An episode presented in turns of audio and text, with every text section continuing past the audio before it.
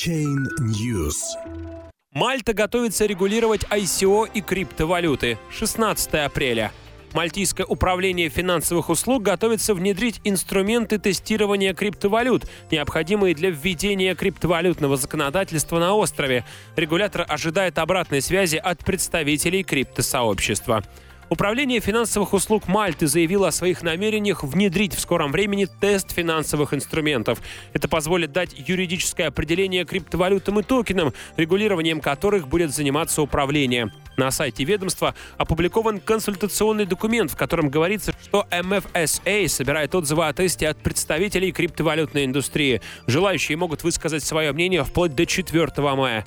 Тест финансовых инструментов проходит практическую проверку от MFSA с осени 2017 года и предназначен для определения юридической сущности токенов и криптовалют, которые блокчейн-компании могут предлагать в малтийской юрисдикции.